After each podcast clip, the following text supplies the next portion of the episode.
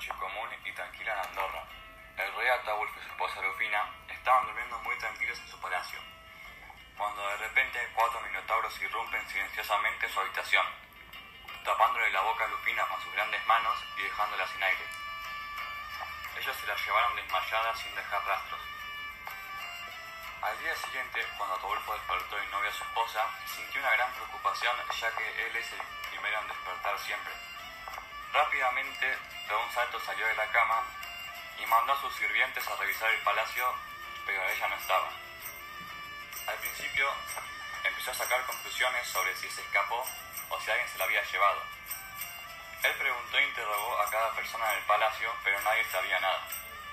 Ya no le quedaban más ideas, así que recurrió al oráculo del pueblo, que le dijo, no todos los minotauros son buenos, muchos son ambiciosos y con hambre de poder. Después de visitar el oráculo, se preparó de inmediato, guardó sus cosas y mandó a sus súbditos a que le traigan un barco listo para viajar. Antes de abordar, hizo un banquete para sus siete hermanos. Entre ellos se encontraba Tamante, con quien iba a emprender el viaje en busca de su esposa. Ninguno de los hermanos estaba enterado del secuestro, por eso cuando se enteraron se sorprendieron todos. El banquete había finalizado y Ataulfo tenía que hacer la propuesta del viaje a Tamante. Este al principio se negó por miedo a lo que podría pasarle, pero terminó accediendo. Esa misma noche emprendieron el viaje por los océanos desde Andorra hasta Grecia. Navegaron por el océano un mes hasta que vieron tierra firme. Se trataba de la antigua Grecia. Allí los esperaba el poderoso rey Armando. Los dioses, Zeus y Atenea, le habían avisado sobre un barco que se aproximaba. El rey los recibió con un banquete de bienvenida en el cual Ataulfo le explicó sobre su visita y sobre el secuestro de su esposa.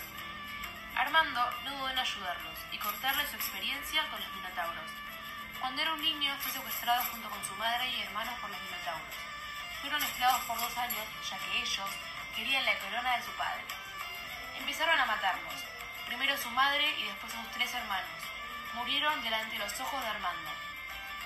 Al fin, el padre reaccionó dando su corona para así salvar la vida de su último hijo, ya que el oráculo lo veía reinando nuevamente. Ataulfo, al escuchar esto, se levantó de la mesa, juntó sus cosas y con su hermano emprendieron viaje hacia la isla de Creta. El océano estaba muy agresivo, más la tormenta que estaban afrontando.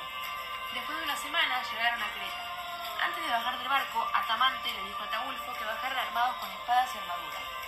Cuando Atamante vio la armadura de cuero y la espada de bronce que llevaba Ataulfo, sintió que no estaría tan protegido, pero al instante se acordó del problema que tenía Ataulfo con el hierro.